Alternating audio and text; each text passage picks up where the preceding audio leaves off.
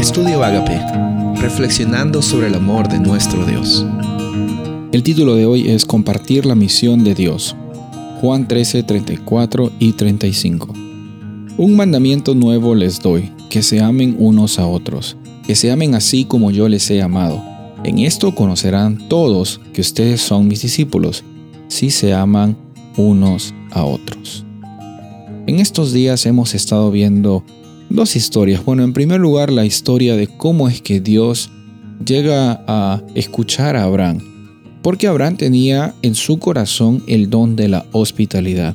Y el don de la hospitalidad es algo que viene como resultado de que el Espíritu Santo está trabajando en nuestros corazones. Como algo también que es un resultado de nosotros ver a todos los seres humanos como nuestros hermanos, nuestras hermanas en Cristo. Todos somos parte de esta gran familia de Dios. Y por ende, las preocupaciones de otras personas llegan a ser nuestras preocupaciones. Las necesidades de otras personas no es que ya no es mi problema porque no es mi familia, no es una persona cercana.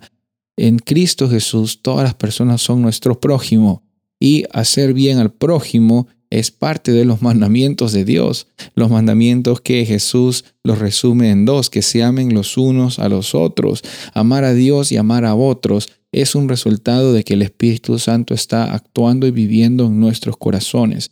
Entonces ya no consiste en nuestra vida en hacer o dejar de hacer, sino vivir de acuerdo a que el Espíritu Santo está tocando y transformando nuestras vidas y ya estamos en cada momento teniendo este don de la hospitalidad, el don de la hospitalidad que permitió que Abraham interceda por las personas justas en Sodoma y Gomorra, las cuales eran su eh, sobrino Lot y la familia de su sobrino. En este proceso entonces vemos que también Lot tenía este don de la hospitalidad y por medio de eso fue también de que los ángeles llegaron a salvar a Lot y a su familia.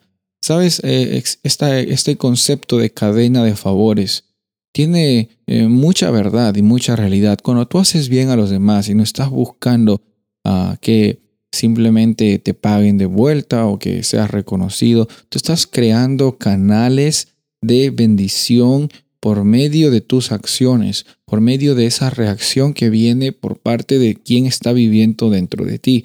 Y por eso también das la oportunidad que esa persona o grupo de personas que recibieron esa acción de hospitalidad por parte tuya, lleguen también a ser canales de bendición hacia otro círculo de influencias. Y es que encontramos este efecto de eh, total expansión en el cual el nombre de Dios es glorificado y en el cual también estamos compartiendo la misión de Dios. Dios vino aquí a buscar y salvar lo que se había perdido. Y esa misión también Él la hace por medio de ti, por medio de mí. Qué hermoso privilegio, qué hermosa responsabilidad que tenemos en cada momento. Soy el pastor Rubén Casabona y deseo que tengas un día bendecido.